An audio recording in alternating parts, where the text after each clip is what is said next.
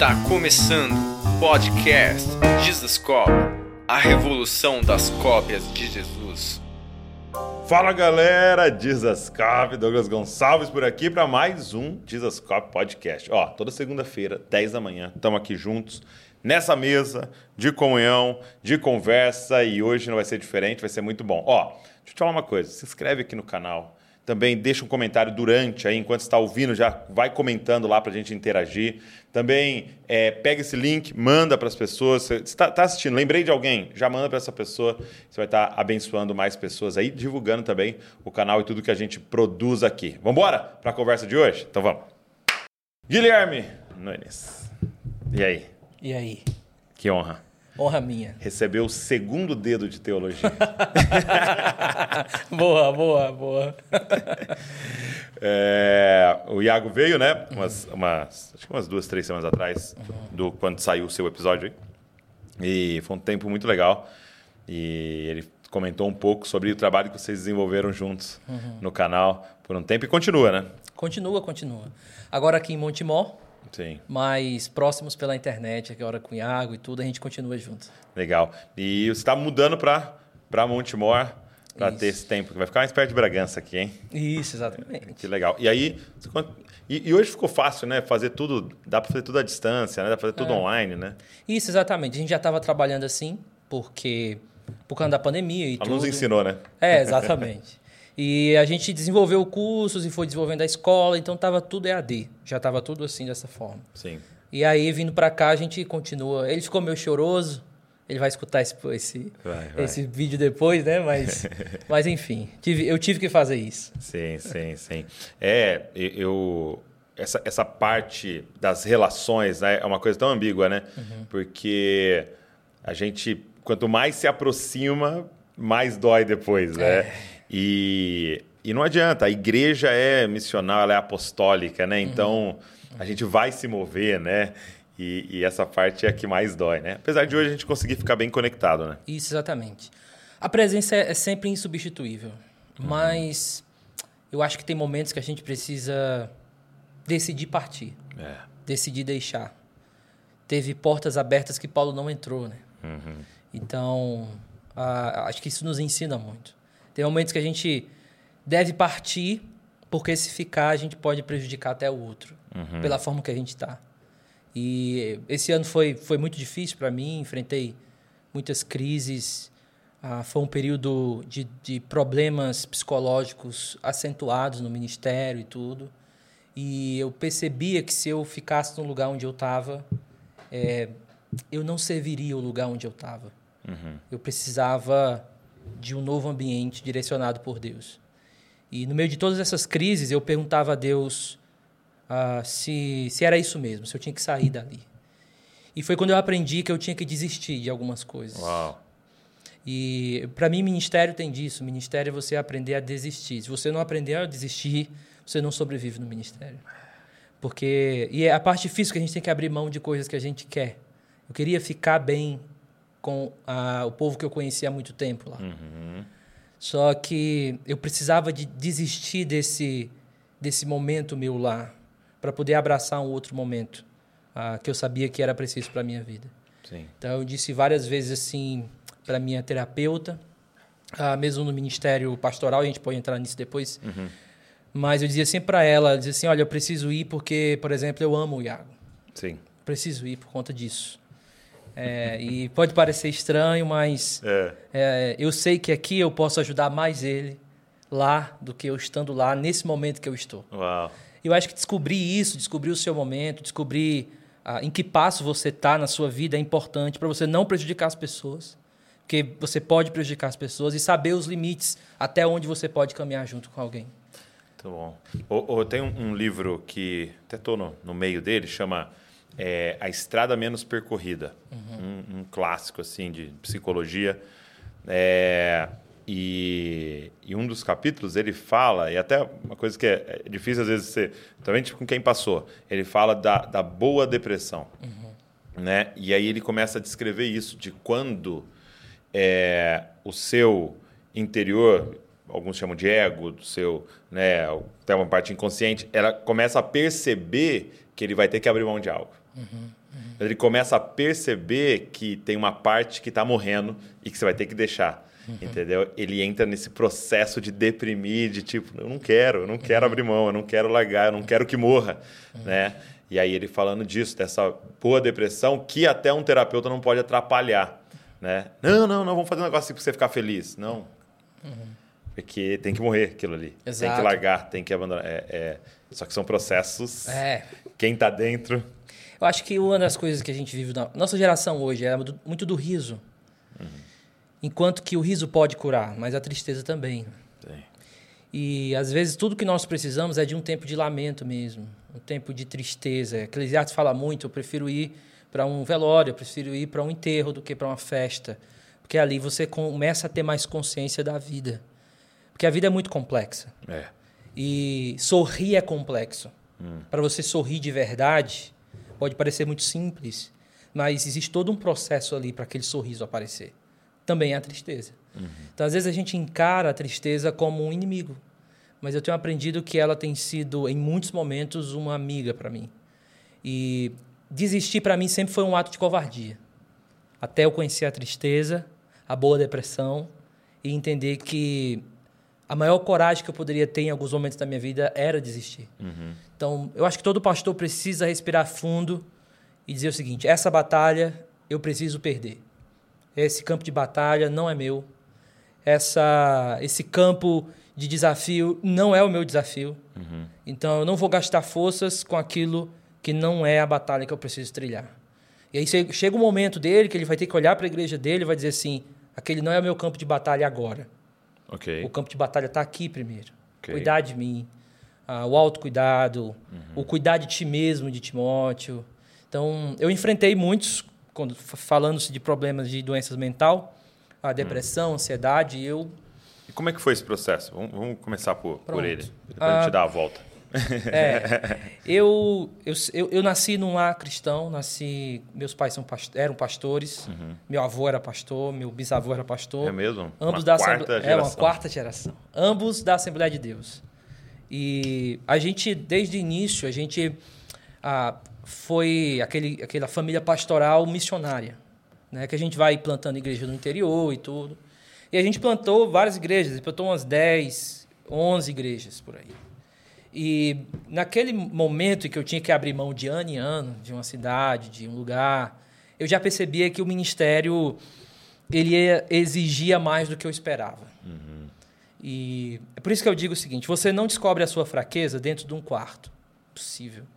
Você só descobre a sua fraqueza num campo de batalha. E o ministério é o campo de, de batalha onde você mais descobre que você é fraco.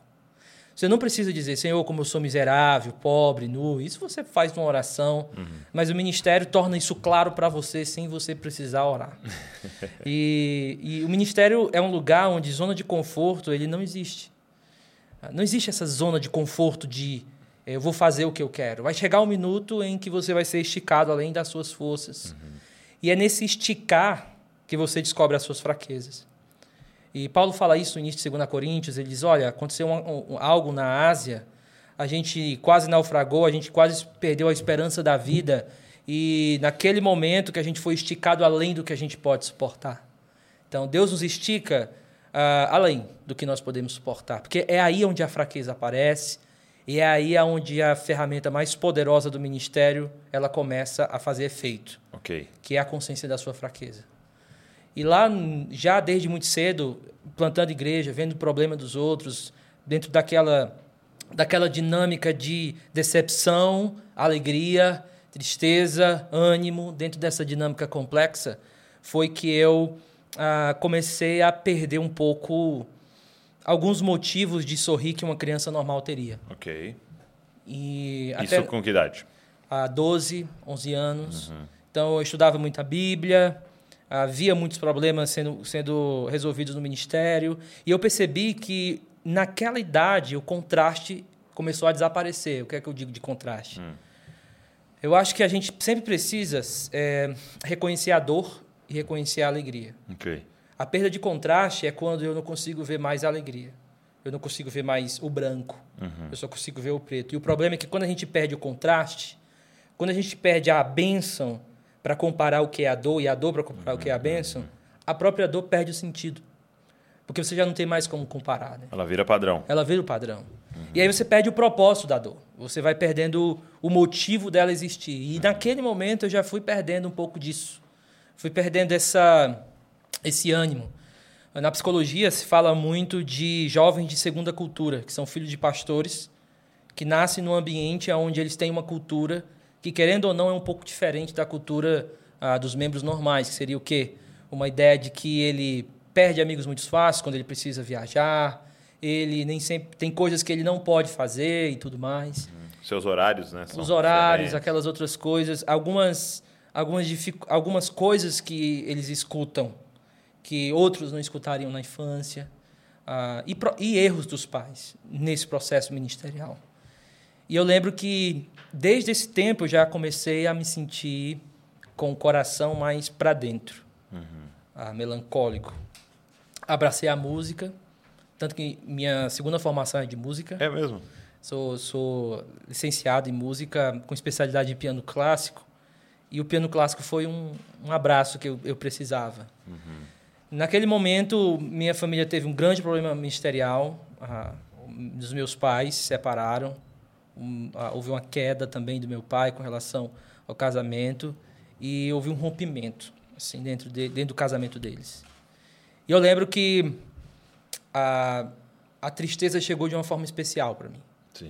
Que era aquela tristeza de você não tem tempo para você, você precisa cuidar da sua mãe, mas esquece um pouquinho de mim, mas eu vou estar tá lá quando você precisar. E aí quando minha mãe caiu em depressão, começou todos esses, esses problemas, foi quando eu comecei a estudar a parte mais acadêmica hum. da teologia. Ok. Mas era como uma fuga para mim. Era uma fuga. Era uma fuga. A música era uma fuga. E eu comecei a descobrir que a Bíblia pode ser uma fuga mental. Hum. Talvez a boa fuga, talvez. Mas. Se for escolher uma fuga. Se for escolher, é, prefira essa, né? E eu lembro que meu coração, eu não dormia em casa mais, eu dormia na igreja, eu, eu me dedicava a ler a Bíblia sem parar, de Gênesis Apocalipse, sem parar, porque eu não queria pensar é, nos problemas. Entendi. E foi quando a gente veio para uma cidade do Ceará chamada Maranguape. A gente começou a. Meu, a gente não estava mais no ministério e começamos a ter muitos problemas ali, financeiros e tudo. E a gente. Foi ali onde eu descobri a. a Quantos anos aí? Aqui eu já tinha 14 por aí, tá. 15. E ali foi, nesses momentos assim, foi onde eu descobri como é dormir sem luz, sem energia paga. Né? Uau. Né? Como Chegou é, nesse nível. Como é comer sopa durante a semana, porque não tem ah, outros alimentos nem dinheiro para comprar. E eu via meus irmãos meio que se afastando também dos caminhos do Senhor. Uhum. E eu tentava encontrar motivos para me afastar do caminho do Senhor, mas havia algo mais forte que eu. Até minha mãe perguntava para mim: você vai querer ser pastor ainda? Porque desde de criança eu, eu queria ser pastor. Uhum. Eu via como, o meu pai como o meu herói. Só que as coisas foram desabando, né? E aí foi quando eu disse para ela, eu ainda quero. E ela sempre dizia para mim assim, meu filho, não faça isso não, você vai destruir a sua ela vida. Ela falava? É. meio que, meio que os traumas dela, Isso é né? ser vocacionado mesmo. é. E, e algo dentro de mim dizia que eu tinha nascido para aquilo. Não necessariamente para ser um pastor, hum. mas para estar tá ali servindo. eu, eu era algo mais forte. Havia motivos na minha mente para eu ficar decepcionado com alguma estrutura eclesiástica, sim, sim. confundir Total. as coisas e botar a culpa na igreja enquanto foi um problema pontual. É porque hoje a gente tem alguns desigrejados que confundem isso, né? colocam a culpa no corpo de Cristo ah, de algo que foi algo pontual a uma instituição sim. generalizada. Ou às vezes é uma tudo. pessoa. Uma pessoa uhum. específica. Na internet a gente vê muito isso, né? O povo generalizando. Por que, que as igrejas fazem isso? Exato. Vocês vão, peraí, cara. É, é, é, é, comum agora, principalmente nessa época agora de política que a gente viveu, é, a, os evangélicos. Falei, cara, qual evangélico? Porque meu irmão tem muito. em que estado mental também. Né? Exato, né? eu também. e, mas assim, eu, a, eu fui continuando. Eu continuava lendo, estudando muito. É, eu por conta da pastura que a gente memoriza muito, eu tinha muita facilidade de memorizar páginas de livro. Então, eu memorizava muito fácil aquela página onde eu li aquilo, o parágrafo onde estava. É, mas você sabia citar, tipo, ah, no terceiro É, parágrafo. Eu não tinha problema com isso. Conta da... Só que assim, isso refletia muito o quanto eu tinha mergulhado num outro mundo para fugir do meu, sabe? Para fugir da realidade. Ok. Então, quando as pessoas perguntavam algo, se eu fosse colocar assim, eu não sentia amor por aquilo que eu falava da Bíblia. Eu não sentia amor por aquilo que eu estudava da parte acadêmica da Bíblia. Virou mecânico. Eh, Tinha a ver também com encontrar uma identidade, encontrar algo que você é Perfeito. bom, ser afirmado, né? O fulano é inteligentíssimo. Isso. Olha o tanto que ele sabe de Bíblia. Isso, enquanto eu estava numa fuga terrível para fugir de mim, para fugir de tudo. E foi quando eu entrei no seminário, eu comecei a estar na igreja mesmo, assim, ajudando na parte de jovens, de adolescentes. Eu me dediquei muito no seminário, então foi algo assim para mim que, que eu lembro que eu conheci bons professores que me ajudaram nesse processo. Depois do seminário, eu fui chamado para uma, para uma igreja, para pastorear uma igreja.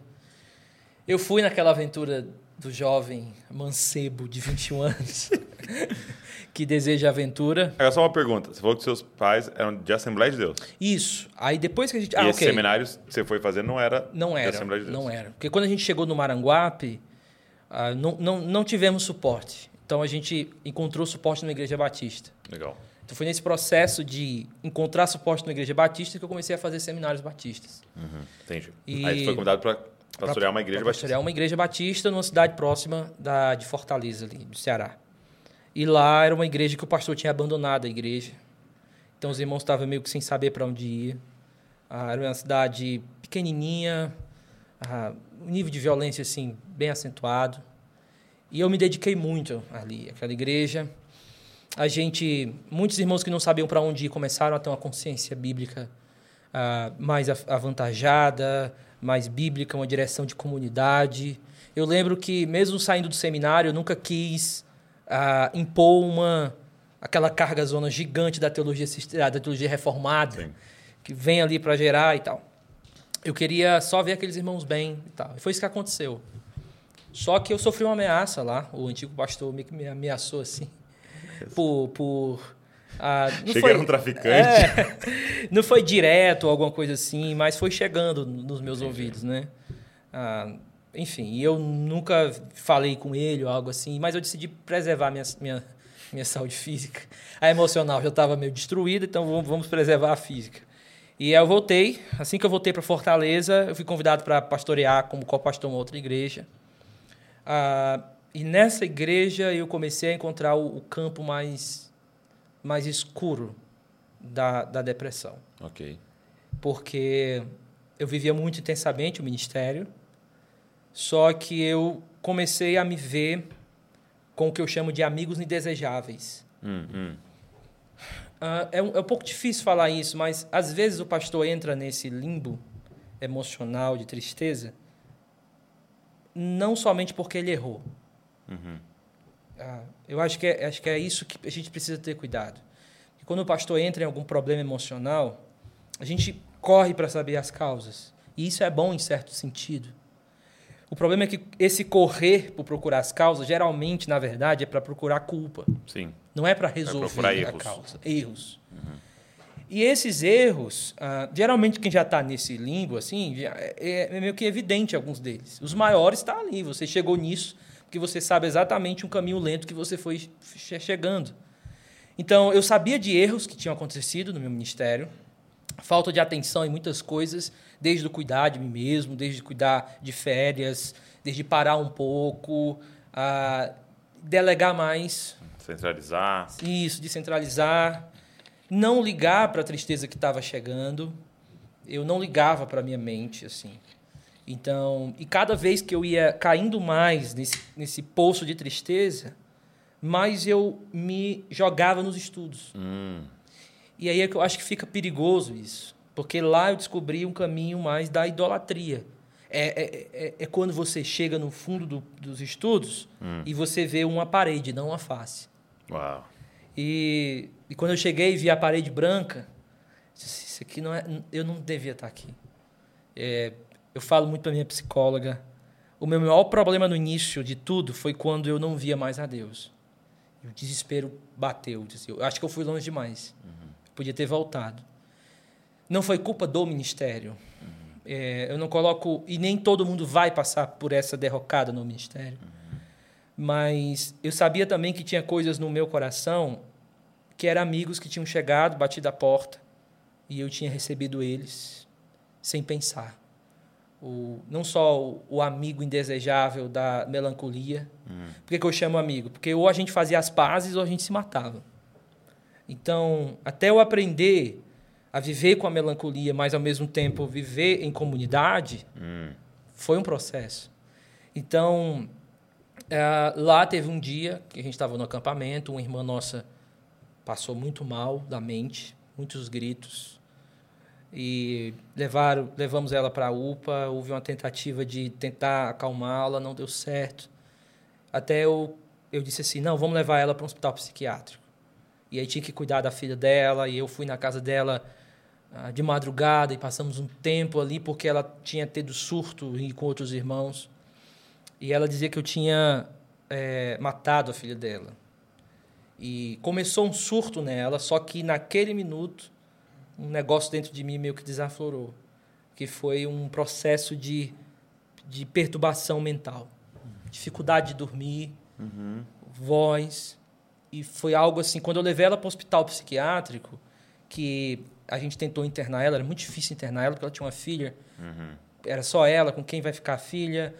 Preocupação do conceito tutelar, eu estava disposto a ficar, mas não podia, ela tinha que dizer que passava a guarda, mas como alguém problema mental vai fazer isso conscientemente. Exato. Até que a gente passou, eu e outro irmão passamos a noite lá nesse, nesse hospital psiquiátrico. E até eu disse pro irmão assim, cara, vamos fazer o seguinte, me interna e assume aqui porque eu tô ficando maluco. e eu lembro. Porque ali mesmo estava acontecendo um turbilhão na sua turbilhão turbilhão de coisa. Eu acho que tudo aquilo que eu reprimi hum. começou a aparecer. É por isso que ministros precisam ter muito cuidado. Porque colocar, a gente sabe, colocar debaixo do tapete não é resolver problema. E certas melancolias nossas, certas coisas e tristezas precisam ser resolvidas.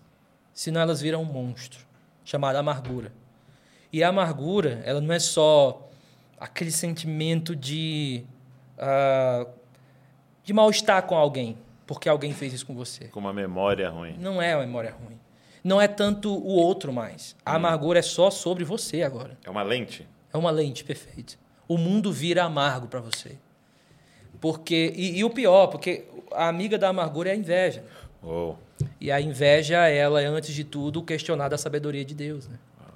Então a inveja não é porque que eu tenho e o outro não tem. A inveja é porque Deus deu isso para ele e não para mim. E a amargura com o outro vira amargura para Deus, para com Deus. Deus, por que, que o Senhor deu isso a fulano e não deu para mim?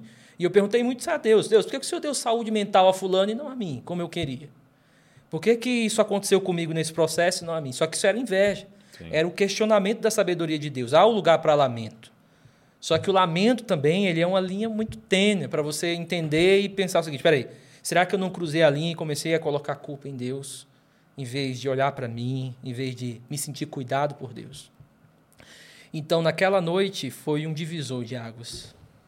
Eu cheguei em casa, até então era casado, e pela primeira vez eu eu caí no sofá assim e disse assim para minha esposa, eu tô eu tô maluco. Fiquei maluco. E eu tinha uma igreja para cuidar. E a partir daquele dia eu começava. Já, processo muito doloroso de ouvir vozes, de, de, de não conseguir dormir, ansiedade altíssima. Generalizada. E eu tinha uma, uma teimosia, né? A minha hum. teimosia era não querer médico. É então, é mesmo? Eu não queria de jeito nenhum. Terapia, tudo para lá. Não quero nada disso. Só que. E aí vem o Iago. Porque o Iago foi o cara que. Ele sempre ia lá em casa, a gente gravava juntos. E ele me perturbava todo segundo. Cara, tu precisa se tratar. E eu disse, ainda não estou pronto para isso. Ainda não estou pronto para isso. E quanto mais eu entrava nesse poço agora, de uma forma mais perturbada, vamos dizer uhum, assim, uhum. mais eu mergulhava no estudo teológico. Então era a única coisa que eu conseguia fazer. E, e cuidava da igreja, pregava, tinha agenda para pregar. E eu lembro que quando eu ia pregar em certos estados e tal, quando eu entrava no hotel era um alívio, como se eu disse assim: meu Deus do céu, eu vou me trancar aqui para proteger as outras pessoas, que minha mente não está bem. E tudo isso, eu comecei a ter uma ilusão de que eu podia esconder isso de todo mundo. Ok. a vergonha de ser um pastor e ter que admitir eu não estou bem, o medo do julgamento de pessoas de tentar achar todos os problemas, o que foi, foi porque faltou isso, faltou aquilo, faltou aquilo. E eu sempre disse assim, rapaz, ninguém como eu sabe o tanto que faltou coisa na minha vida. E eu foi que eu tive uma piora, tentei tirar a minha vida muitas vezes. E aí chegou o ano de 2022. Acho- Eu disse para os alunos, estava dando aula agora, eu disse para os alunos assim: gente, é muito bom dar essa última aula para vocês, porque esse tem sido o meu o pior ano da minha vida, né? E até eu piorei muito. Aí eu comecei a frequentar o psiquiatra, comecei Em a, 2022. em 2022. Isso quanto tempo depois do, do fato lá da mulher Ah, isso foi em internada? 2016. Uau, seis anos depois. Isso. A minha, a minha terapeuta ficou olhando para mim até calada, assim. Você teve sorte de ainda estar aqui. E eu sei que foi a mão de Deus me protegendo. Na Sim. minha teimosia, né? Sim. Mas assim, eu sei que eu já tinha me prejudicado muito. E foi quando eu comecei a frequentar. Aí eu não frequentava ainda terapia. Eu queria a área da psiquiatria, que é só um remédio, remédio, e tal. E eu comecei a perceber certas é, pessoas com resistência à terapia. E eu entendo que existe muito por parte de alguns pastores, que eu já ouvi falar e tudo, essa resistência porque confundem terapia com aconselhamento. Existe uma relação. Mas a terapia ela é mais sobre escutar e direcionar comportamentos do que o conselho ativo da Bíblia que vem. Sim, sim, no- sim. e às vezes esse profissional da psicologia, de uma boa escola, um bom profissional, ele, ele já lida tanto com esses comportamentos repetitivos que fazem relação até com alguma patologia, que eles vão saber direcionar você melhor. E às vezes a gente fica muito orgulhoso, poxa, eu sou pastor e o meu um membro da minha igreja está indo procurar um psicólogo, uma terapia, e a gente tenta ficar com esse ciúme besta de uma coisa que a gente não compreende. Sim. Então eu comecei a frequentar terapia, até que chegou um tempo, ah, um momento que a minha ex-esposa chegou para mim e disse que queria ir embora. E para mim aquilo foi um baque, foi agora em julho. Uau. E ainda eu tô em cima dos cacos assim. Porque havia muita relação com as minhas a minha depressão e tudo. E foi difícil continuar. Eu lembro que eu passei um mês sem me levantar. Eu, eu desisti várias vezes na minha mente. Do tipo, Deus, eu não vou fazer mais nada. Deus, eu... comecei a tomar remédios muito fortes. E até que chegou um dia em que meu irmão foi lá na minha casa, ficou comigo. E, e eu comecei a sentir o cuidado de Deus, assim. E o Iago todo o tempo ali perto de mim, né? O Iago, enfim. O Iago ligou logo assim e disse assim, ele vai ouvir isso depois. Cara, como é que tu vai sobreviver, né? Tipo assim, tu... Por quê? Porque naquele Financeiro, minuto, tá financeiramente, porque naquele momento eu disse assim, eu não, eu preciso parar de ser pastor. Sim. Eu preciso. E minha igreja tinha me dado alguns meses para eu pensar sobre isso. E foi a maior, até agora, desistência da minha vida. Eu entendi que eu tinha que desistir, não só daquele modelo de pastorado, mas entender que eu precisava me tratar profundamente. Não tinha como eu me tratar na batalha. Não tinha como eu me tratar no ministério. E eu acho que essa é uma ilusão que a gente sente. Às vezes a gente acha que a gente pode se curar ah, fora do hospital. É. E o hospital ele pressupõe pausa, pressupõe parar, ficar em cima de uma cama, Sendo cuidado. sendo cuidado e não cuidar. Então, para mim foi muito difícil ficar sem cuidar de alguém. É tanto que eu, eu comprei um cachorro. Aí a minha psicóloga disse assim: "Tá vendo, você não consegue parar de cuidar de ninguém". e eu comecei, eu sentia muita vergonha, porque Hum. eu estava saindo assim da minha comunidade para o bem deles. Eu estava eu comecei eu, eu não estava entendendo o que tinha acontecido no meu casamento e eu me via realmente esmagado assim. E pela primeira vez, Douglas, eu não conseguia ler nenhum livro. Primeira Isso- vez. Isso foi um me desesperou porque era o meu lugar de me jogar e acabar o Sua mundo. fuga, né? Minha fuga. E eu não tinha mais a minha fuga. E eu não tinha mais quando eu ora, eu não tinha força para orar, entende? Só que nesses momentos foi onde eu senti a minha teologia começando a ferver, é, eu percebia que não tinha sido à toa o, as palavras, a palavra de Deus que eu tinha lido. Que naquele momento, por mais dor que eu tinha sentido, eu não conseguia abandonar o Senhor. É. E aí até eu entender que na verdade era Ele que nunca ia me abandonar. Eu costumo dizer que a corda da graça nos acompanha até o fundo do poço. E ela não quebra no fundo do poço. É ela que nos traz de volta, né? Sim. E eu sentia a corda da graça trazendo, trazendo. E desistindo de tudo, eu sentia muito de Deus assim, que eu tinha que continuar, que eu tinha que levantar. Tive muitas decepções no caminho, de lá para cá. Mas teve um dia que eu que o, o, o Ângelo Basso e a Carol não saíram da minha mente. Já acompanhava eles há muito tempo, já, já, li, já assistia coisa deles, né? E aí foi quando veio essa essa vontade muito grande de eu preciso e aí faz sentido dizer eu preciso sair daqui. Eu preciso de novos ares eu preciso de um novo local. E aí mandei uma mensagem para eles e acho que rapidamente eles a, a, me responderam. A gente fez uma reunião na mesma semana eu viria aqui só para ver como era e acabei ficando em Montemor. Já não largaram mais. É, né? e a energia dos vasos é, é, é, demais, né? Tá ali, ó, tá ali, ó, gente, atrás das câmeras. E eu sentia que eu não precisava abandonar o servir ao Senhor. Uhum.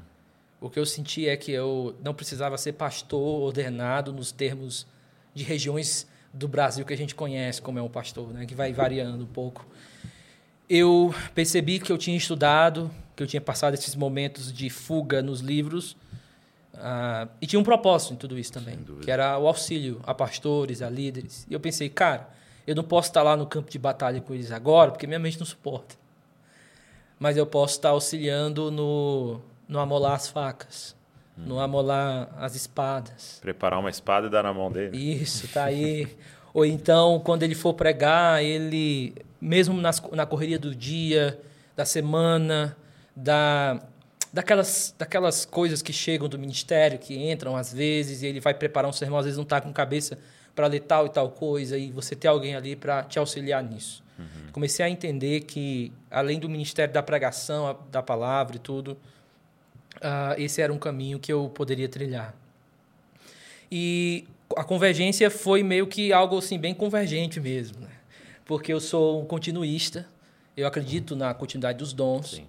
É, eu sou um carismático no sentido que eu acredito que isso precisa estar atuando dentro da igreja. Uhum. E eu tenho falado muito disso na internet, no Instagram. Tenho respondido muitos sensacionistas que, que acham que não existe vida fora do ambiente reformado sensacionista. Os reformados não me chamam mais de reformados.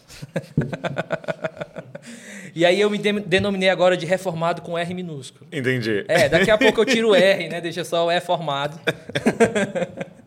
porque, porque quem é tá continuista e tal não pode ser. Sim, sim. E eu não queria só, eu, eu, digo, eu digo isso muito no meu Instagram, eu não quero debater com ninguém. Sim.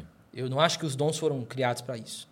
Eu, eu quero ver os dons de forma bíblica em atuação no meio do povo de Deus, porque é isso que vai construir a igreja e, e, edificar a igreja. E eu lembro que, conhecendo muito Convergência, eu via a prática dos dons de forma muito viva. Uhum. E o pouco tempo que eu estou lá, já tenho experimentado isso na minha vida, já tenho chegado. É. E eu acho que o povo, quando se trata, quando se tem um nome assim carismático na frente, né, o pessoal tem muitos julgamentos. Mas eu acho que a melhor maneira de você analisar de fato o que é ser um carismático é você ir na igreja deles, passar uma semana com eles. Eu acho que dom tem muito mais a ver com a vivência com o povo do que um mero assunto de qual é o perfeito de 1 Coríntios capítulo 13. Porque é nessa vivência que você começa a tirar os espantalhos. Então me perguntam demais, o senhor acredita naquelas línguas dos pentecostais e tal? Eu percebo a ignorância bíblica, porque há um desconhecimento muito grande dos argumentos continuistas, de por que, que a gente faz isso. E Mas a maioria das vezes é um preconceito, um Sim. desconhecimento. Então, para mim foi um, um tá sendo um casamento assim, está se conhecendo e vai ter os problemas para frente, vai ter as alegrias de qualquer relacionamento. Mas se eu diria, se eu pudesse dizer uma coisa para você, é, hoje eu ando muito na área acadêmica da teologia. Uhum. Mas é, eu me sinto com o coração hoje, depois de tudo isso, animado para trabalhar para o Senhor. E se você me conhecesse, eu sempre digo isso, em julho, seria impossível você imaginar que eu estaria aqui. E quando o Léo falou comigo do, do convite, tudo, eu fiquei pensando assim, cara, onde eu vou estar domingo, falando com o Douglas, assiste vocês demais, sabe aquela pessoa que você conhece pela internet e já uhum. tem uma. E quando eu conheci o Ângelo, a, a, Carol e tudo, pessoas que você via pela internet estar perto, e você sentia o ânimo deles, sentia eles dizendo assim: vamos lá, continua, estou aqui para te ajudar, uhum. eu tô uhum. aqui. Isso mexeu muito comigo, mexe muito comigo. Então, é, eu não, eu, eu, o meu conselho que eu dou para jovens, pastores e tudo, é, se você quiser ir para uma área acadêmica, hum. você precisa trabalhar também o seu coração hum. através do sofrimento e na igreja. Se você quiser ser um pastor, você precisa aprender a, a calibrar suas expectativas. No ministério, não, vai, não é só sobre pregar. Não. O ministério é sobre vida ou morte. Né? É você aprender a dar a sua vida.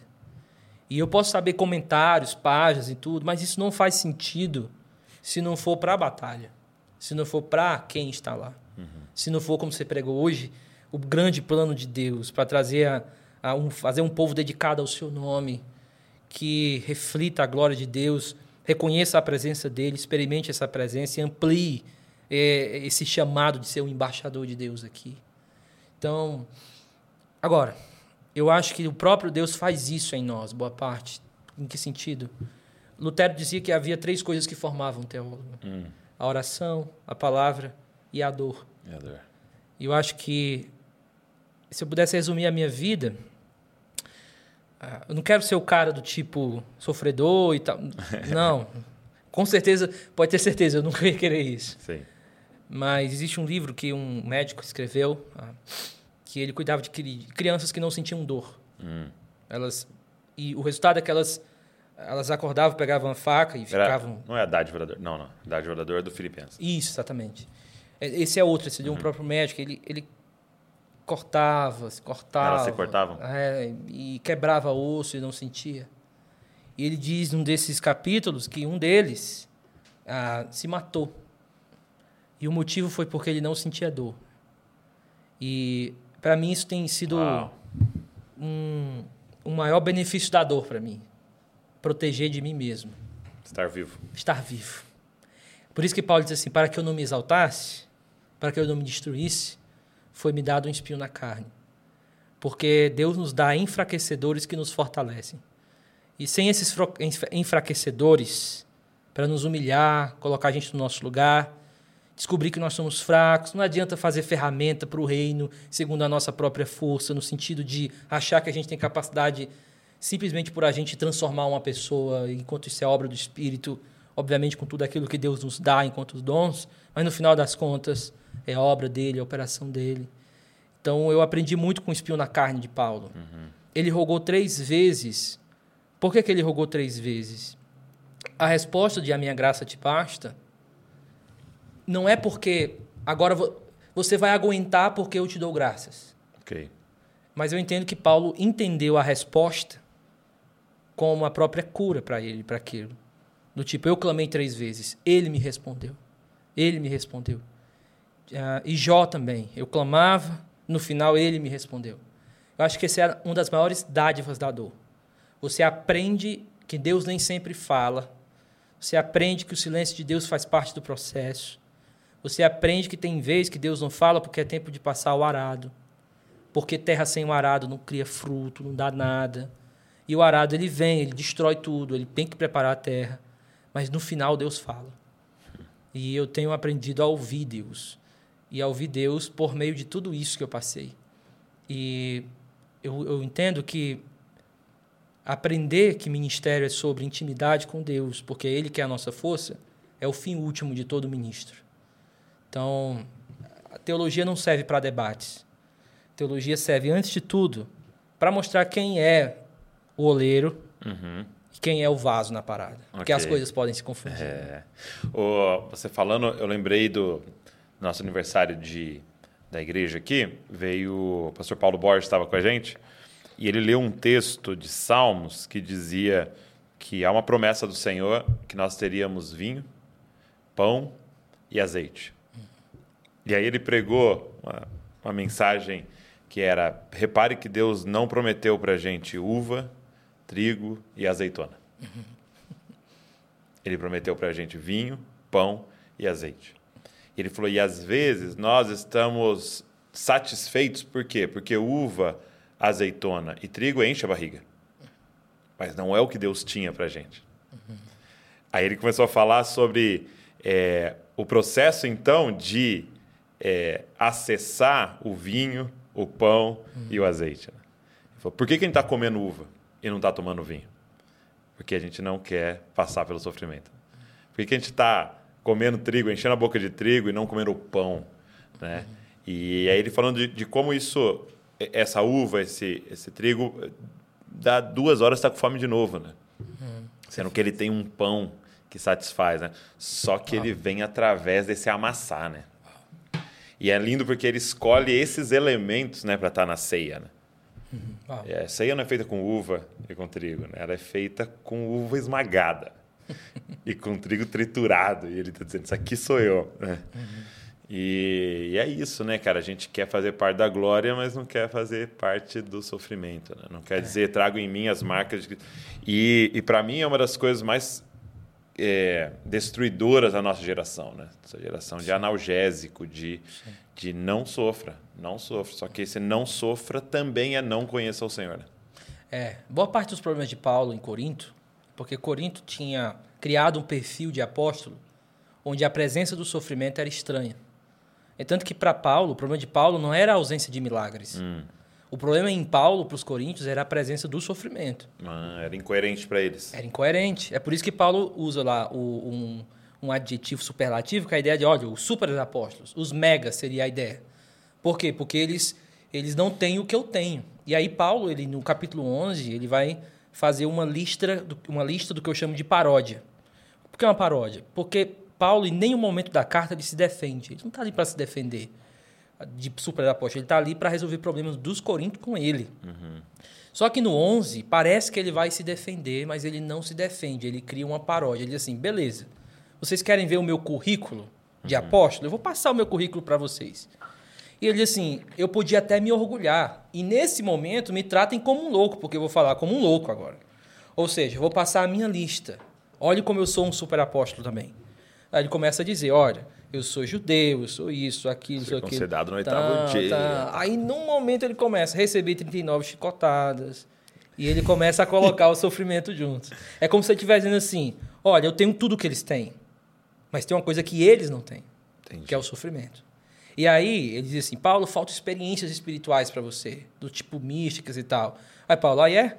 Aí vai no capítulo 12 de Corinto. Olha, eu fui arrebatado ao terceiro céu. Interessante que essa ideia de terceiro céu, ah, o judaísmo criou em muitos, escolas rabínicas do sexto século antes de Cristo também, ah, existem vários estudos sobre quantos céus existiam. Até uns entendem que 21, outros entendem que 7, outros entendem que 6. Há uma variedade muito grande. Só que eu não acho que Paulo acredite que exista três céus. Eu acho que ele está falando a crença dos coríntios, do tipo, vocês querem que eu tenha ido para o terceiro céu? Eu fui ao terceiro céu. Ou seja, eu fui numa dimensão celestial. Se você quiser chamar de terceiro céu, amém, é terceiro céu. E ele diz assim: se no corpo ou fora do corpo, eu não sei. Isso não me parece porque Paulo não estava consciente. Me parece uma ideia literária para dizer: eu não ligo muito. Uhum.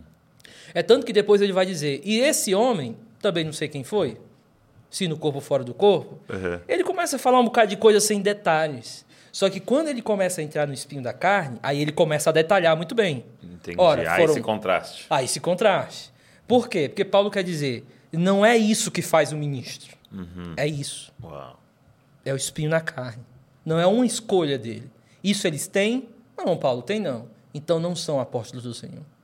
Então acho que às vezes a gente fica tentando suprir as expectativas das pessoas no perfil de pregador que elas querem.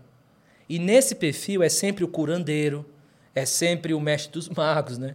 É sempre o cara que está ali para resolver todos os seus e problemas. E tanto que ele se escandaliza com você falar do seu sofrimento. Você Perfeito. falar, estou em depressão. Perfeito. É, é um escândalo, né? Uhum. Ou é, falir, sei lá, é, é um escândalo, né? Ainda há uma teologia da prosperidade muito enraizada em nós, né? De que Deus vai responder com bênçãos é, humanas, a nossa forma de ver bênçãos é a nossa obediência, né? Perfeito, E perfeito. por isso que o Chega de Regras destrói, né? Aham. Fica a dica aí. Chega de regras. Acho que acabou até, viu? Você não dá pra fazer mais. né? Então, eu acho que Mas, mas é, uma coisa interessante de você estar falando é esse. é, eu, eu, eu entendi o que você estava dizendo. É, nós precisamos assumir o sofrimento. isso. Porque é, um erro que a gente comete e que você citou, né, é não, não, não está acontecendo nada. Não, não, não, não, não está doendo não. Não, não, eu não estou triste não. E a gente vai indo, né, e, e você, né, você vai é, suprimindo aquilo, escondendo, jogando embaixo do tapete, vai chegar uma hora, aquilo vai vir para fora, né? E eu estava em Portugal e o, o pastor lá, o João Martins, pastor muito gente boa, e ele é um psicólogo também. Ele falou assim pra gente é, sobre quando Jesus cura aquele homem, né? É, 38 anos lá, no tanque de Bethesda, ele fala: toma sua cama e anda. Né? E, e ele falando sobre isso, usando isso como uma parábola ali, e falando assim: é, é como que ele- se ele estivesse dizendo: pega aquilo que te carregava e você carrega isso agora. Mas não deixa para trás. Não finge que você nunca teve numa cama. Perfeito. Deixa as pessoas verem você com uma cama. Qual é a diferença? Isso me carregava. Agora eu carrego isso. Isso aqui eu era escravo dela. Mas agora ela é serva minha para contar um testemunho.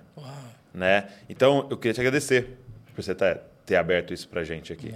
Porque é, é isso, é pegar a minha cama. E todos nós temos uma cama, né? Sim. Todos nós temos uma cama. Todos nós vencemos algo, estamos vencendo algo e tal. E isso é, pode servir de.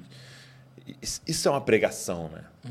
Muito poderosa, né? E, e- a gente serve a esse Deus que mostra a mão e está furado ainda, né? Que poderia não estar mais furado no corpo glorificado, né? Poderia desaparecer. Plástica celestial. E está lá. Perfeito. E eternamente vai estar lá, né? Uau. Eu.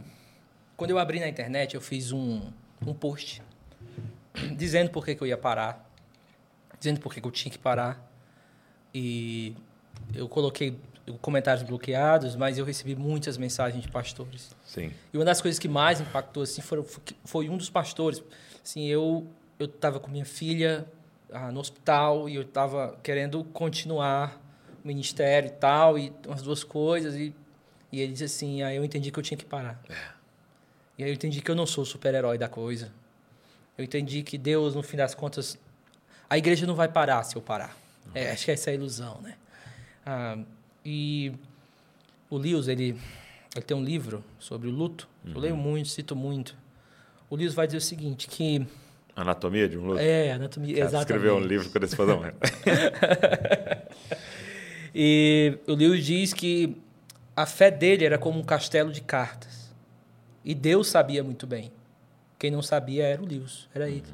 Só que a única forma de do Lewis aprender que era um castelo de cartas foi Deus derrubando, colocando abaixo. E às vezes a gente, como ministro, gente somos muito teimosos, porque a gente acha que porque nós sabemos muito, isso significa que isso significa o tamanho da nossa fé. Ou então a estrutura da nossa fé.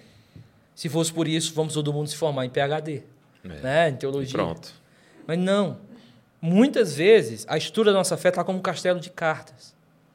E para Deus começar a construir uma fé firme, ele precisa derrubar. Porque o ato de derrubar faz parte do processo de reconstruir. Até você entender, Deus está derrubando. Mas Deus ainda está derrubando? Deus está derrubando. Deus vai derrubar ações ministeriais que precisam ir embora. Até um ambiente psicólogo falou: "Ah, você está com algum sonho ainda? Eu disse para ela: não, eu não tenho sonho mais nenhum. Eu sabia que vinha muito da depressão. E eu sabia que era algo que eu precisava reconstruir de novo em mim. Mas é quando eu percebi assim, eu disse, caramba, eu não tenho nenhum sonho. E, e nesse processo agora de reconstrução, é que eu estou vendo o horizonte chegando, as coisas chegando. Então, assim, eu, eu costumo dizer, eu pensava que a minha fé era do tamanho, era de um castelo. Só que eu descobri que era de um castelo, de fato, mas de cartas. e Deus ele foi derrubando carta por carta, carta por carta, me colocou em cima dos cacos e vai dizer o seguinte: ó, fica aí, porque motivos para sorrir vão aparecer. Ainda talvez não seja o tempo.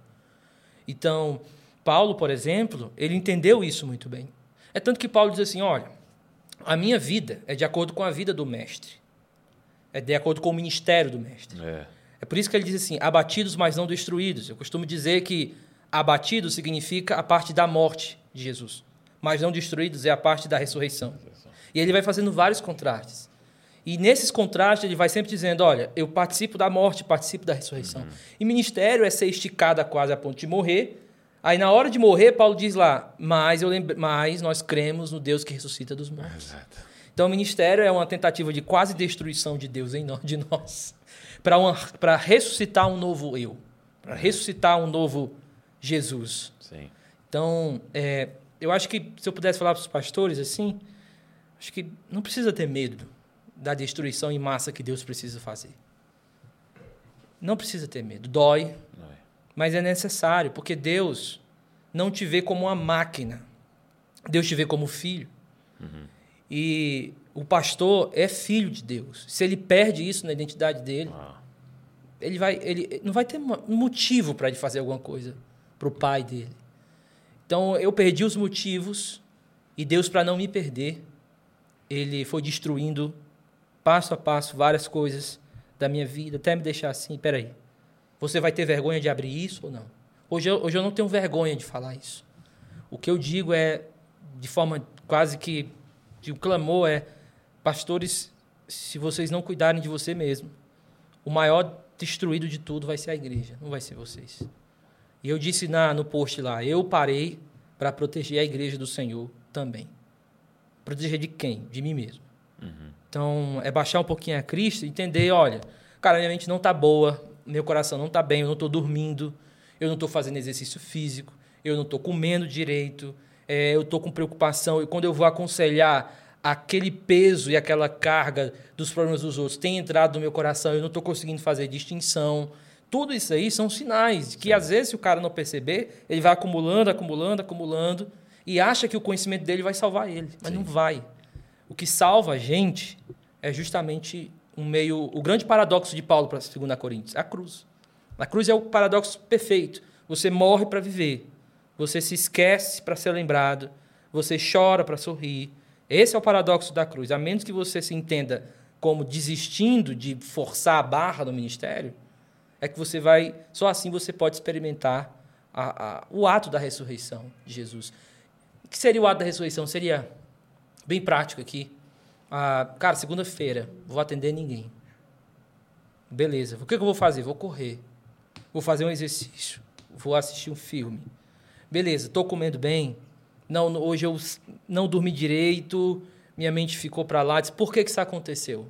Você tem que saber por que isso está acontecendo frequentemente. Porque tem preocupações que vêm independente de erros nossos ou independente de qualquer coisa, fazem parte do ministério. Só que tem outras que a gente deixa acontecer. ok. Então a gente tem que ter cuidado, porque em toda aprovação, preocupações que vêm do ministério, existem tentações, preocupações que nós criamos no ministério. É por isso que em Tiago capítulo 1, Tiago não divide as palavras. A mesma palavra para provação no início, ele fala provação no final. A gente distingue, né, provação e tentação, porque para dizer que é uma coisa que vem de Deus, outra coisa que vem de dentro. Só que por mais que exista essa distinção, eu entendo que por estar no, no mesmo capítulo de sofrimento, ele está dizendo assim, ó, em todo sofrimento existem tentações. Não esqueçam disso. Você não se torna um sofredor passivo.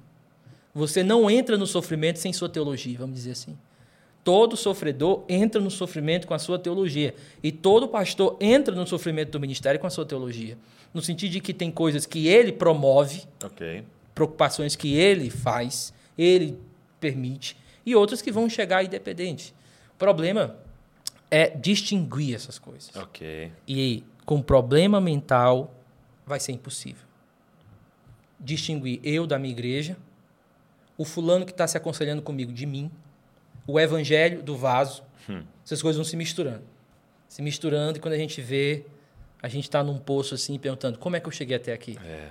E aí o processo não é lento, o processo não é rápido, o processo de volta é lento, doloroso, humilhante, mas para mim eu não vou dizer que eu passaria tudo de novo, sabe? Mas eu tenho experimentado do amor de Deus como eu nunca experimentei na minha vida. E eu não trocaria nada por isso. Sim. Nada, nada, nada, nada. Ouvir a voz de Deus, é, saber onde eu estava e agora saber alguns pequenos detalhes das coisas e ver. Eu estava olhando para minha Bíblia e eu estava rindo que eu tenho uma Bíblia. Porque, poxa, eu tenho uma Bíblia. E, e parece coisa assim, né? Mas, cara, eu tenho uma Bíblia e Deus falou aqui e, e eu estudo o que Deus falou, eu posso me aproximar da voz do Mestre, ouvir ele falando e tudo. Isso é maravilhoso. Demais, demais. É. É isso. Eu acho que, de repente, a, a, a dádiva da presença se torna maior do que tudo, né? E, Perfeito. e aí todo o resto fica pequeno, né? O, o, o Larry Crabb, nesse livro, Chega de Regras, ele faz uma pergunta assim. É, ele diz, a nossa infantilidade, a gente é como uma criança, que você, se você fizesse uma pergunta para ela assim, o que, que você quer nesse Natal? Seu pai ausente, mas uma pilha de presentes para você? Ou seu pai em casa sem nenhum presente? E ele falou, e as crianças escolheriam a pilha de presente, porque elas ainda não têm a maturidade de saber que a dádiva da presença é maior do que a dádiva- dos presentes. Perfeito. Né? E eu acho que acessar isso muda completamente a vida, né? Agora, você falou que nesse, esse, nessa fuga, fuga boa, o cara fugiu para ler a Bíblia, tá bom. Se tem que fugir, gente, É. tá aqui, pode. É, você acabou que muitas pessoas te conhecem em relação às línguas originais. Né? Eu vi até que nas suas tatuagens aí é, é grego? Grego, exatamente. Grego. Aqui é 2 Coríntios 4, 7. Temos, porém, esse tesouro em vasos de barro, para que a excelência de Deus. Aqui é abatidos, mas não destruídos. Olha Aí só. vai. Muito legal. E como é que começou o interesse pelas línguas originais? Então, ah, cedo, bem cedo, meu pai já estudava teologia e ele já tinha alguns livros lá de grego. Hum. Só que eu pegava, folheava, aprendia João 1, 1, assim, Ok. em grego e tal. E aí passou Seu- o seu tempo. negócio era decorar. Era, tu decora- o que eu pudesse decorar era fácil para mim.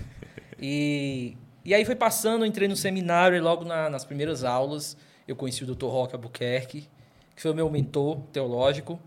E ele disse assim, cara, tu gosta de teologia sistemática, né? Eu disse assim, gosto, amo. Pois tu vai sair daí. Vou trazer você para teologia exegética e teologia bíblica. E eu disse assim, duvido, porque eu gostava muito de apologética, Tava descobrindo também mais o lado calvinista, e você fica um chato pra caramba, desculpa os, os calvinistas. Você fica insuportável. Não é a fase da jaula, é pior que isso, é a fase do burro, cara. Do, o, é a fase do, do jumento, é pior do que a fase da jaula. Entendi. Porque você não sabe o que tá fazendo. E, e assim, e eu tava. fala com propriedade quem sabe. É, e ainda quer falar alto, que nem quando o jumento fica. Fala em caixa alta. Exatamente. E assim, você fica meio afunilado. Porque toda idolatria, ela é muito. minim- Ela, ela, redu, ela possui reducionismo. Né? Então, quando você é idólatra de, um, de algo, por melhor que ele seja, você reduz aquele, as funções daquele algo. Entendi. Então, As pessoas reduzem muito quando está numa idolatria do calvinismo, por exemplo. A, a questão de predestinação e tudo, enquanto tem mais coisas envolvidas. Então eu estava lá e foi de feito. Ele começou a me ensinar muito. Ele vinha dos Estados Unidos, ele tinha acabado o pós dele em, em grego. E aí, quando ele chegou, ele começou a passar muitas provas. De alguma forma, eu conseguia fazer e me dava bem.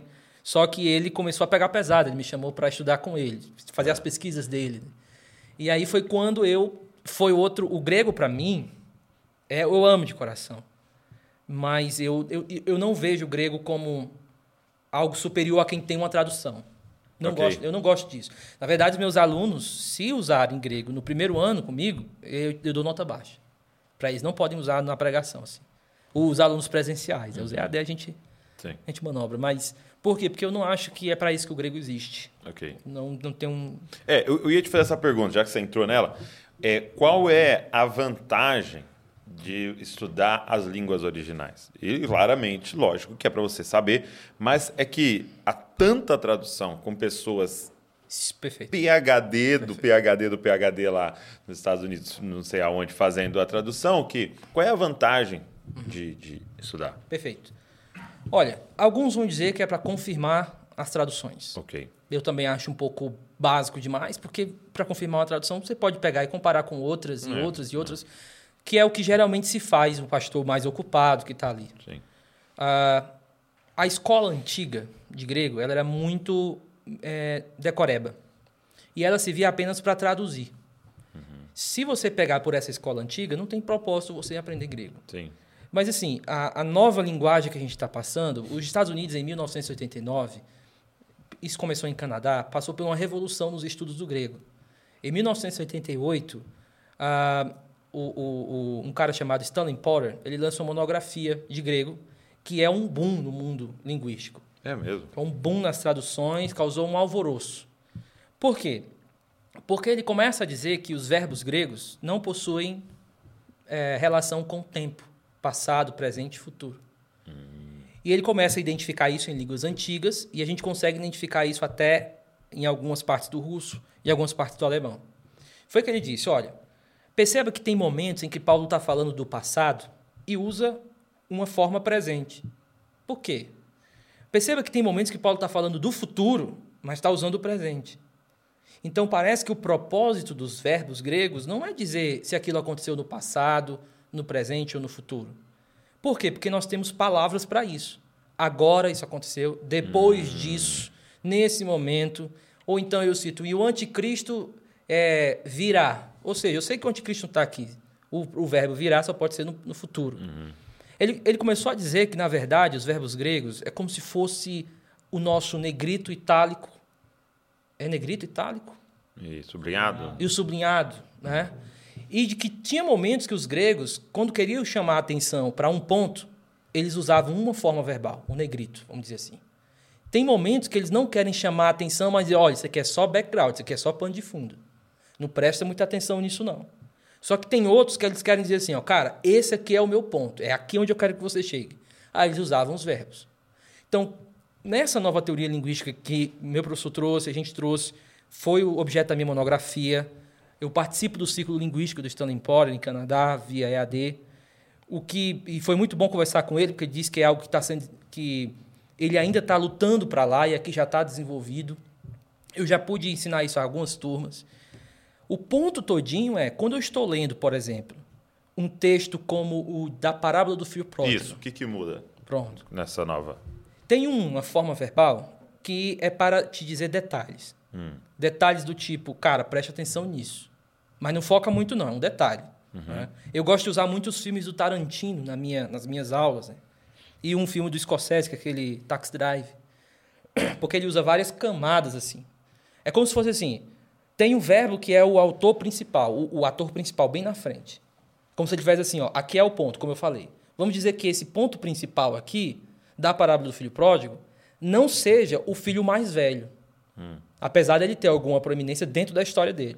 Dentro do capítulo inteiro, ele usa uma forma verbal para o abraço do pai com o filho. Então é como se ele estivesse dizendo: aqui está o ponto máximo que eu quero que você preste atenção. Tem pessoas que ficam prestando atenção em outra coisa do texto. Entendi. E os gregos, como é uma língua que se desenvolveu dentro do teatro, eles tinham aspectos visuais muito mais acentuados. Então, por exemplo, tem uma forma verbal, que é o auristo, que não indica passado. Ele, na verdade, indica ações de background, pano de fundo. Então, e Jesus foi para uma região e lá se sentou, pano de fundo. E ah, conversando com Simão, não sei o quê, pano de fundo. E aí a mulher se aproximou. Opa, agora primeiro plano. Hum, aí ele tem um verbo. É, aí Uma muda forma de verbal verbo. que- tá. Isso, aí te aproxima. E a mulher se jogou no chão e começou a chorar. Aí outra forma verbal, primeiríssimo plano, dizendo assim, ei, chegou no ponto da narrativa. Então, quando você abre o grego, por exemplo, Então a gente está com um- uma Bíblia em grego aí. é, então, eu não Esse é o ve- Novo Testamento. Esse aqui é o Novo Testamento, Tá. da Tyndale House, é um dos- uma, uma das edições mais novas que tem. É muito bonito. É, a diferença dele... Mostra, mostra ali para aquela câmera. Ó, a diferença dele é que ele tem esse preto aqui, que eu acho belíssimo. Belíssimo.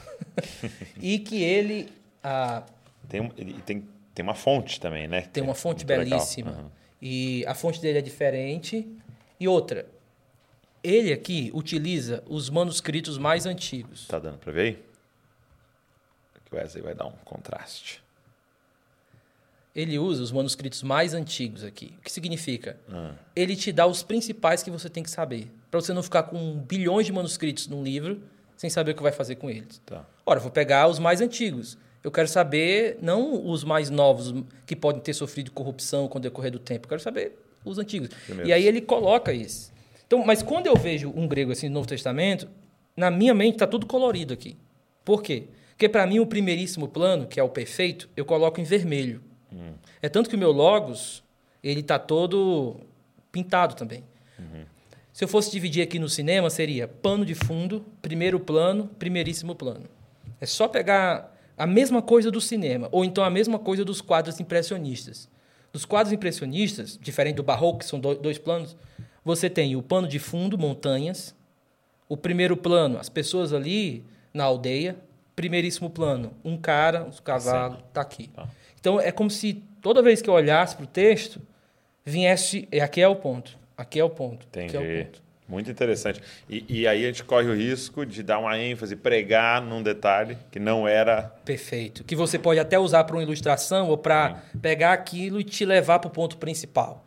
Eu entendo que é por isso que as traduções são excelentes, mas elas não são pintadas, que poderia ajudar. É claro que você, numa leitura muito boa, Olha, aí tá uma ideia de Bíblia, hein? olha aí, seria legal isso. Aí olha tá uma ideia de Bíblia, hein? Então, tem um sonho aí. Bíblia em alto relevo. Uau, uau. então, é por isso que eu acho que é aí onde eu acho que o grego vale a pena. entendi. Não acho de ficar tentando achar se uma tradução é boa ou ruim. É porque eu vi alguém falando assim uma vez: se você tem a oportunidade de estudar línguas originais e contexto, estude contexto. Porque foi feito, foi um Uau, muito perfeito. bom trabalho feito das traduções até aqui, né? Perfeito, perfeito. Agora, eu te farei uma pergunta então. Qual para você é a melhor tradução que nós temos hoje, acesso em português? Assim, qual que você gosta e por quê? É, eu, eu costumo dizer o seguinte, que cada tradução tem a sua força e sua fraqueza. Tá?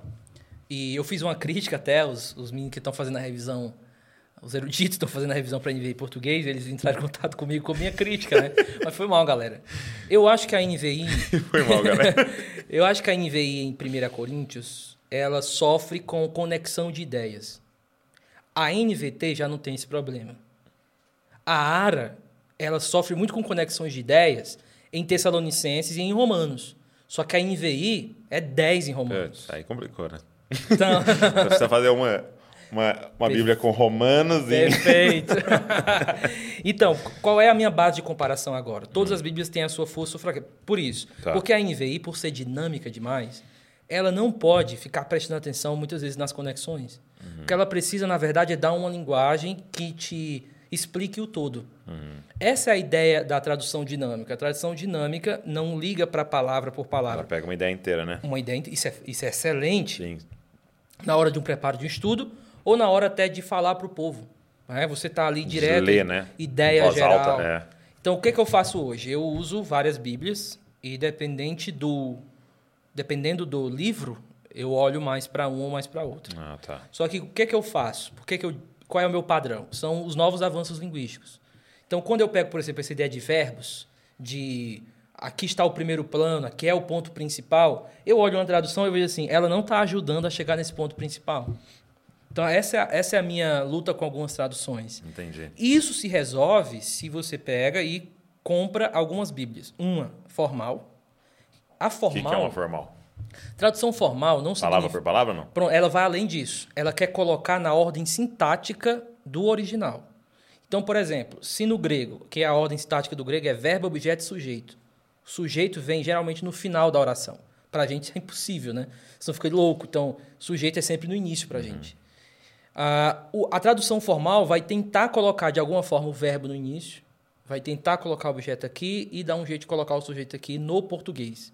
Então, formal, porque ela vai seguir as formas Entendi. gramaticais da- do grego. Ah, aí vai ficar aquela coisa muito. Aí vem o nosso termo, formal mesmo. Às vezes, umas coisas assim que você percebe, poxa, mas é complicado entender isso aqui. Porque ela não está ligando para o sentido do todo, ela está ligando para o sentido das partes. Tá. Só que quando você vai, por exemplo, para uma ara, agora a- o pessoal costuma chamar ara de dinâmica. Mas, a meu ver, a ARA é, está entre dinâmica e formal. Tá. Isso é excelente. Por quê? Porque agora você tem algo já da dinâmica para a ideia como um todo, mas ainda tentando seguir a ordem do grego. Quando você vai para a NVI, você já tem uma dinâmica que eu chamo dinâmica mais livre. Não é uma, uma dinâmica em puro senso. Por quê? Porque ela já não liga tanto para a ordem das palavras, coisa que a dinâmica ainda liga. Na verdade, agora, essa dinâmica livre, ela vai entender, ela vai querer não só te dar o sentido do todo, ela vai querer te impactar com aquela tradução. Então, o que, é que ela está trazendo do original? Não é só o conteúdo cognitivo, é o patos. Ela quer trazer a emoção. Uau. Então, a. NVI ela é bem mais complexa, porque ela não quer somente. É o que a gente chama de efeito locucionário e perlocucionário. Então, por exemplo, o locucionário é. ah, não, não tá quente aqui, tá? Tá bem. Então, eu digo assim, cara, tá quente aqui, locucionário. Qual é o efeito que chega em você? Coisa do ar-condicionado. Então, isso tem no grego, que é a locução e o efeito. Ele quer trazer também para o português a locução e o efeito. Né? Então, e aí vem a NVT, que está um pouquinho depois da NVI, que aí a preocupação agora já é mais poética. E por último, você tem a Bíblia Viva, NTLH e tal, que aí já, As parábolas. já mais É, é, paráfrase, né? paráfrase. Então, o que, que é o meu, meu conselho? E a mensagem que tá lá no. Não, a, men- é, a mensagem, mensagem a gente perdeu. então, Mas que é lindo, né? O Não. cara que fez ali é muito perfeito, poético. perfeito. Meu Eu, olha, eu gosto muito de paráfrase. Não sou uma pessoa que. Por quê? Porque eu não acho que o cara fez, escreveu, pensando em fazer uma NVI. Exato, exato. né? Não tem esse propósito. O que é que eu indico para pastores, líderes, crentes que quer fazer uma, uma boa, um bom estudo bíblico? Compra outras Bíblias. Na internet você já tem, online. Uhum. E não custa nada você fazer uma comparaçãozinha. Sim. Caso você perceba que existe uma distinção muito grande, por exemplo, a Ara coloca lá em 2 Coríntios capítulo 3, e nós contemplamos como por um espelho. Já a NVI coloca como nós refletimos como por um espelho. Uau. Então nós temos contemplar e refletir. A NVI foi mais esperta aqui. Por quê? Porque se eu estou diante de um espelho, aquilo que vem do espelho bate em mim e me reflete. Obviamente que ele não está falando do espelho, é, nosso espelho. É o espelho do primeiro século, que tinha uma tendência de captar luz muito mais do que o de hoje. Então, a- o espelho do primeiro século, apesar de ele ser muito ruim, ele era um, um- ele- os rabinos chamavam de captador de luz. Então, a, a, a luz bate lá e ela vem para mim refletir. Então, é a ideia. Por quê? Por que, que eu prefiro refletir? Porque pressupõe que você está contemplando. Não tem como eu tá na, refletir sem estar na frente. Então, olha, tem uma diferença. te dar as duas ideias juntas. Exatamente. Entendi. Ora, se eu tenho só uma, por que não essa? Ah, mas contemplar também serve. Serve. Porque às vezes a gente, nós mesmos definimos contemplar, no contexto, como refletir e a gente não percebe. Então, isso enriquece o estudo bíblico. Não está aí para confundir as pessoas. Está aí mais para dizer, olha, a gente quer ser sincero com você. Houve uma tradução. E não é o original, não é, mas é uma tradução boa. E caso você tenha dúvida, ainda tem outra possibilidade aqui que podia ter. Então, acho que tudo isso. Tem professores de grego que batem muito nas traduções. Eu não faço isso, eu amo demais cada tradução que tem. Reconheço as fraquezas de algumas por conta da metodologia que eles usam. Mas eu entendo que se o cara, se o pastor está ali para fazer, o ministro, sei lá, um bom estudo, compara, Legal. faz uma comparação, tenta entender por que, que ele fez aquilo.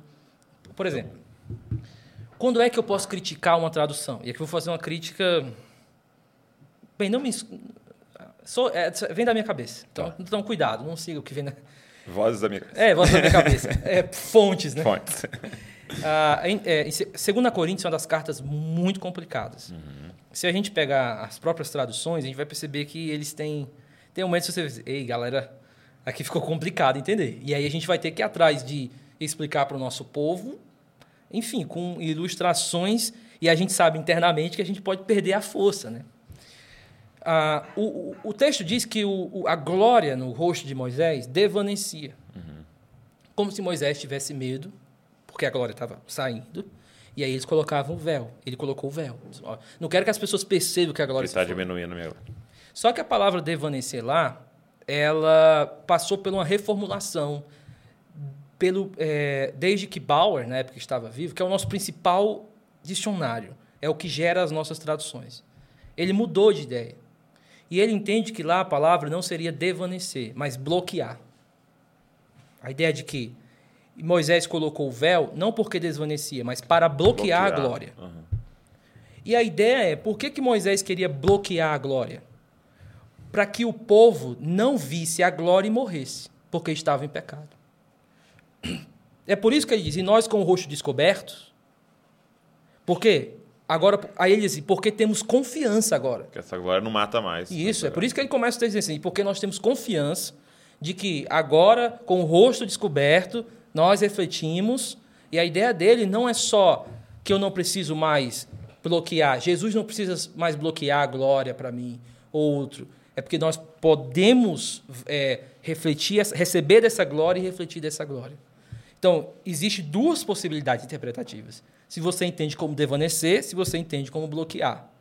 Então, é por isso que vale a pena um estudo em casos críticos. Uhum. Vai ter isso em todo canto? Não. Poucas vezes, se eu fosse listar aqui, para ser bem didático, você vai encontrar problemas de tradução em Apocalipse, Gálatas, 2 a Timóteo, 2 a, a Tessalonicenses e 2 a Coríntios. Ok. Problemas sérios. assim. Uhum. O resto, a gente, você percebe que é só a mesma coisa, não adianta ficar Duas formas de falar ali. isso. E o conselho é para quem está começando a ministrar e captar essas coisas é nem citar isso. É de preferência não confundir as pessoas no Sim. púlpito e ir direto para o que você concluiu em casa, nos seus estudos e tudo. Então, Muito bom. E, e hoje, quem é, quisesse estudar com você, como é que, onde que você está dando aula, principalmente à distância, né? Uhum. É no IAD aí. Pronto. Eu sou agora professor ah, da Escola Convergência. Uau! Olha aí. Tem alguém ali assim. Estarei lá em todo o ecossistema Convergência, Ótimo. desde a, do Centro Então já vai ficar o link aqui da Convergência. Convergência. Estou no Instituto Schaefer também, de Teologia, na Escola de Teologia. Legal. E estou também, dou aula também na pós-graduação e mestrado do Jonathan Edwards. Faço, dou aula de Novo Testamento, uso do Antigo no Novo lá. né? É, só essas matérias no mestrado. Quem quiser, tudo é AD, por tá. enquanto. Vou deixar todos os links aqui então, para vocês irem atrás aí, estudarem. Meu amigo, muito Cara, obrigado. Valeu demais, viu? Que papo abençoador, viu? Amém. Para mim Obrigado pelo seu coração, por ter eh, também aberto um pouco mais aí da sua, das algumas coisas pessoais, intimidade, a fim de abençoar essa galera. Obrigado também. mesmo. Amém. Valeu. Eu que agradeço. E, poxa, estou emocionado de estar aqui. e valeu, tamo aí. Tá O bom. que vocês precisarem de mim, tô aqui para Já ajudar. estamos pertinho. Ótimo. Muito bom, obrigado você que ficou com a gente aqui até o final. E como eu disse lá no início, se você lembrou de alguém, se esse papo você acredita que vai abençoar alguém, cara, pega esse link, manda nos grupos, se inscreve no canal, deixa comentário aqui, curte o vídeo. Nós estamos juntos. Deus abençoe você e não se esqueça, você é uma cópia de Jesus. Valeu.